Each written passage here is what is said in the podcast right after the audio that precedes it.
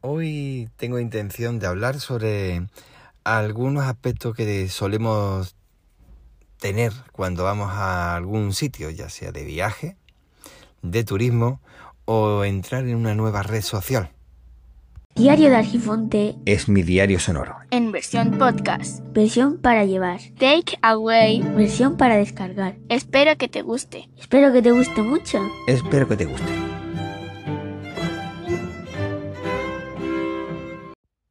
A ver, no voy a hablar directamente de, de una red social o de un viaje, pero lo que hay que tener en cuenta es que cuando alguna vez nos da por ir a algún sitio, ya sea al pueblo de al lado, ya sea mm, a cualquier sitio, normalmente ne- tenemos, tenemos la costumbre de llevar nuestra vida con nosotros mismos. Es decir, dice, es normal, ¿no?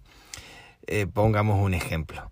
Yo voy a algún sitio más lejos que cerca a lo mejor y me pongo mi música en el coche o mi podcast, llevo mi ropa, vamos, es lógico, todo el mundo lo ve lógico, ¿verdad?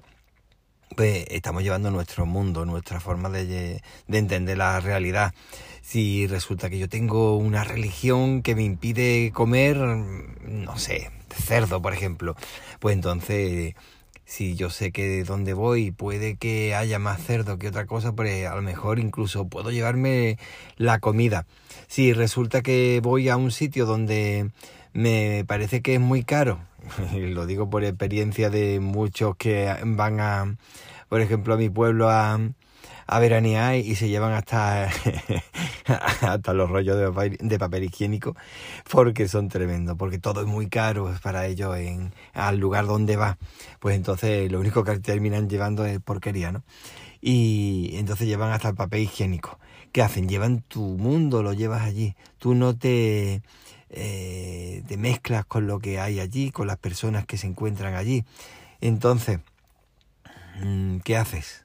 Que lo que estás haciendo es al final, ¿qué he dicho? Llevar porquería, ¿no?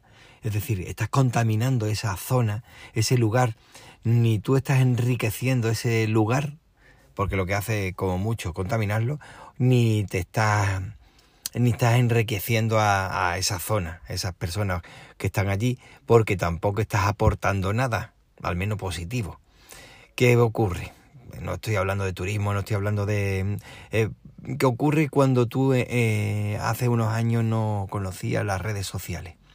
Pues como no lo conocía, no le daba importancia. Hablo de mi caso y de casos que he podido hablar con personas de estos temas. ¿Qué ocurre? Que cuando ya empiezan las redes sociales a funcionar, eh, el creador de las redes sociales muchas veces la creaba con una intención, pero después el usuario le daba otra.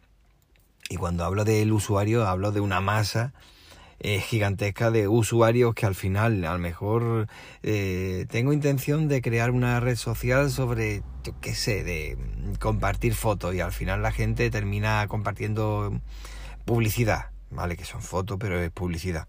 O bien, eh, tengo intención de hacer una red social para encontrarte con compañeros de de estudio y al final se convierte en una plataforma de empresas y de yo qué sé, que eh, todo va transformándose poco a poco, buscando su posición, como he dicho en otras ocasiones, es como tú creas una mm, una rueda dentada y tienes que ir buscando el engranaje donde poder funcionar correctamente.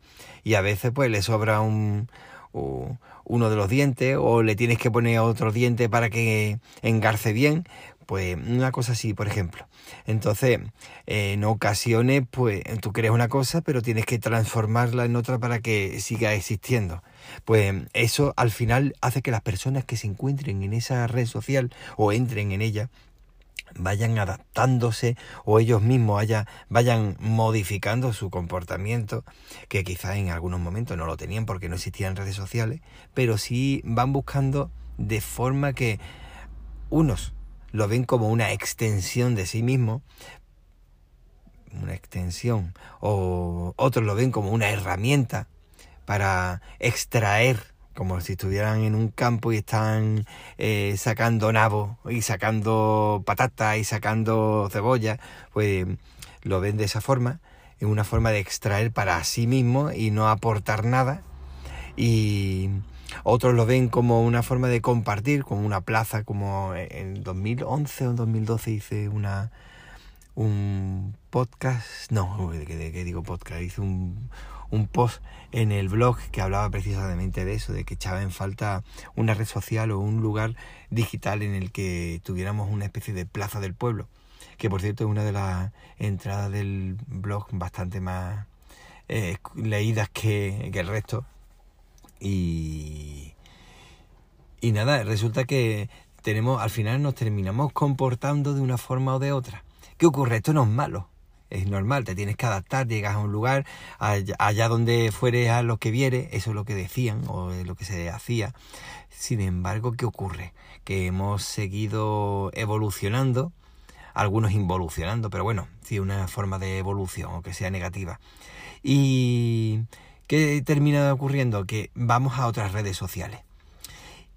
¿Qué pasa? Que ya nosotros tenemos esa inercia de un comportamiento en una red social vamos a otra red social y si esa red social tiene una dinámica bastante potente en el que simplemente entrando uno ve exactamente lo que se hace y cómo se hace, pues uno termina adaptando su comportamiento o su mm, eh, inercia a decir, bueno, pues voy, en este caso necesito añadirle varios dientes o necesito reducir el diámetro o aumentarle el diámetro de esa rueda dentada para poder adaptarme a ella o mm, tengo que girar más rápido entonces te vas adaptando. Pero cuando se trata de una red social en la que inmediatamente ves esa red social y la asocias con otra pongamos por ejemplo Geneus Social bueno, eh, StatusNet, que luego evolucionó a, a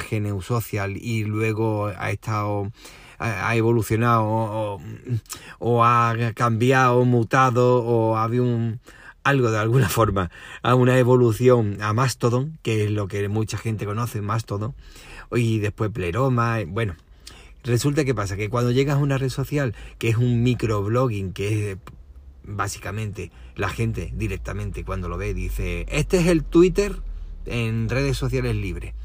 Entonces, como lo asocia directamente con Twitter, pues trata de tener ese comportamiento que tiene en Twitter en esa red social libre. ¿Qué pasa?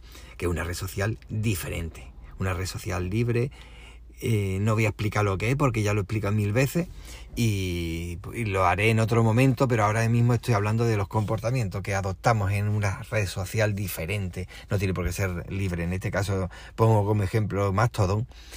Y eh, hay posturas que allí en esa red se hacen como norma desde que se creó esa red cosa que ese mismo comportamiento llevado a Twitter eh, podría verse inaceptable o podía ser mm, cosas que se hacían antes pero que ya no se hacen porque está mal visto en, en esa red social. Eh, quiero decir, en Twitter está mal visto, pues entonces no se hace.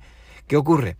Que precisamente eso que no, no está bien visto en un lado, en otro lado es algo normal, porque el comportamiento que hay es distinto, la mentalidad es diferente, es decir, has cambiado de una ciudad a otra, pero lo has hecho tú con tu coche en esa ciudad, te has ido a otra ciudad y en lugar de desprenderte de tu coche, dejarlo ahí aparcado, lo que hace es desplazarte eh, durante el tiempo que estás en esa ciudad, te lo haces con tu coche, con las ventanillas bajadas, con la música de tu estilo, comiendo tu comida pero en esa ciudad distinta, donde a lo mejor en esa ciudad pues se mantiene un silencio tranquilo y educado y respetuoso, desde buenas a primeras se hacen chistes que en otra ciudad, en la tuya, en la que tú procedías, eran inaceptables, pero aquí sí se hace, pero se hace desde el respeto, porque las personas, eh, como ha sido una red social un poco más pequeña, Pongamos el ejemplo de una ciudad que es más pequeña, pues todo el mundo se terminaba conociendo y sabe hasta qué punto podían llegar. Es decir, se conocían los límites de ese humor, eh, incluso los límites de los temas que se pueden tratar. Que había fricciones, como por ejemplo cuando alguien, véase un compañero del, del blog, eh, tengo la cabeza del podcast siempre, del blog de Libernix, que le dio por escribir eh, sobre eh, la comida mm, hamburguesa y demás, y había mucha gente, y hay mucha gente que es vegana y se sintió indignada. Bueno, ¿qué le hacemos? Pues si no te gusta, pues no lo leas. Puedes leer otras cosas que yo publico, o otras cosas que esa persona publica, o puede pero no necesariamente tienes que enfadarte. Pero bueno, está también es sano que haya esos comportamientos. Lo que no puede ser decir, yo en Twitter hago y me comporto de esta forma y exijo que ahora que soy nuevo en esta red nueva como Mastodon, pues exijo ese mismo comportamiento. No. Y lo he visto y no he querido darle mucha importancia, aunque he visto mucho desde ah, aquella época en la que eh, la Ahora no sé si tiene podcast, creo que sí, que continúa, porque es lo que ocurre. Te pones a escuchar, ves a una famosa como Barbie Japuta, que ahora tiene su propio podcast, o tenía, y participaba en carne cruda, y tenía un comportamiento que no fue aceptado en Twitter, le cerraron la cuenta, se fue a Mastodon, todo el mundo se fue, todo el mundo que la seguía y que se sintió indignado por el comportamiento que había tenido Twitter, pues se fue a Mastodon. Y la llegada a Mastodon eh, fue arrolladora, todo el mundo en Mastodon con esos comportamientos que yo pues no lo termino de entender. Que tiene Twitter, pues no lo termino de entender. Pero resulta que se la llevaron a Twitter, porque a Mastodon, porque consideraban que era un Twitter, eh, pero libre, en el que podía decir, mm, yo sé, la chorrada más grande o la cosa más profunda del mundo sin que nadie te dijera nada.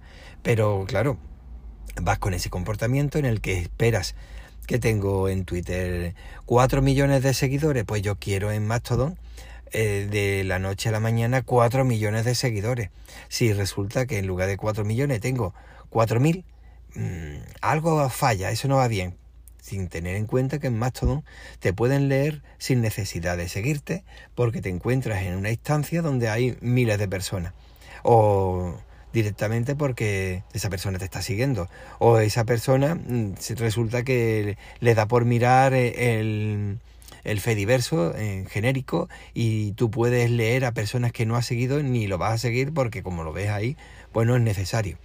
Y puedes considerar, a mí no me estás escuchando, no me estás leyendo, nadie ve mis publicaciones, cosa que es falsa porque muchísimas personas lo estamos haciendo, pero no por eso ni te vamos a dar al retut, ni te vamos a seguir, porque no es necesario, ya nos llega esa información pero claro, eh, quizá es de una forma transparente, no lo ves y entonces consideras que no estás siendo escuchado, tu altavoz no es lo suficientemente potente y al final, pues como pasó con Barbie Japuta, se terminó yendo otra vez a Twitter y todas las porquerías que había lanzado contra Twitter, Twitter por mm, esa forma de cerrar la cuenta, pues se olvidaron y como ahora pues se olvidó.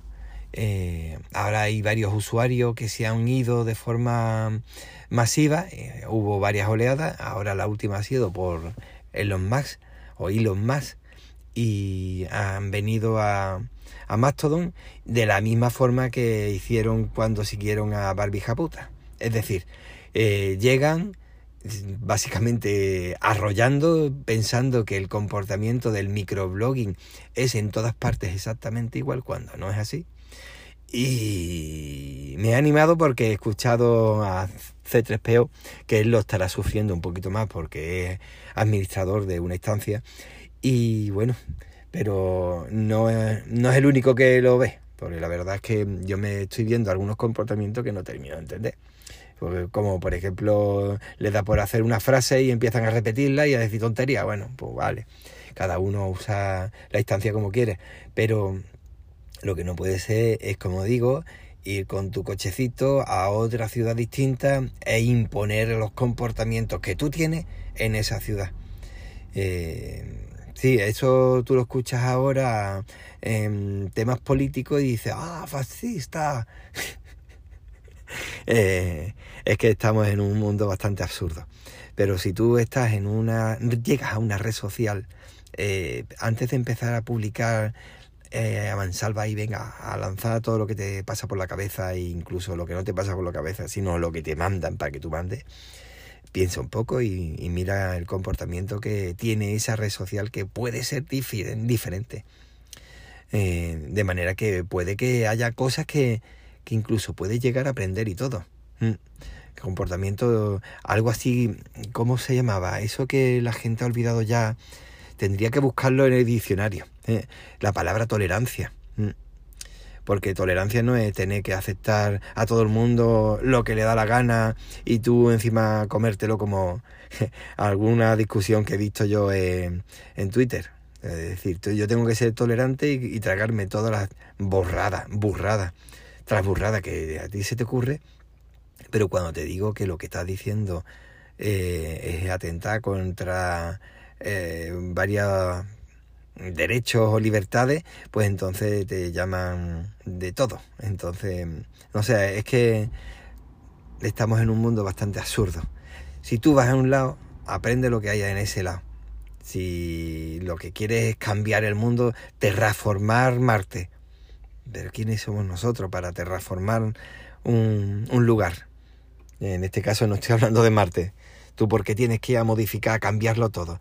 Es cierto que cuando uno va a un sitio, lo modifica de forma involuntaria, o lo estás cambiando. Imagínate cuando fueron los astronautas a, a la Luna y resulta que nada más que por su estancia allí se modificó, no recuerdo si entre medio grado y un grado de temperatura la superficie de la Luna por las pisadas y por el, circular con el vehículo. Y eso levantó el polvo que había allí y como dejó de ser tan claro en esa zona, toda esa zona aumentó la temperatura. Es decir, queramos o no queramos, estamos cambiando, modificando el entorno. Pero lo que no puede ser es que esa modificación sea mucho más artificial, más sintética de lo que de una forma natural debe ser. Digo yo, no sé, yo lo veo de esa forma. No sé cómo lo verás tú. Venga, un abrazo. Muchísimas gracias por escuchar y hasta la próxima.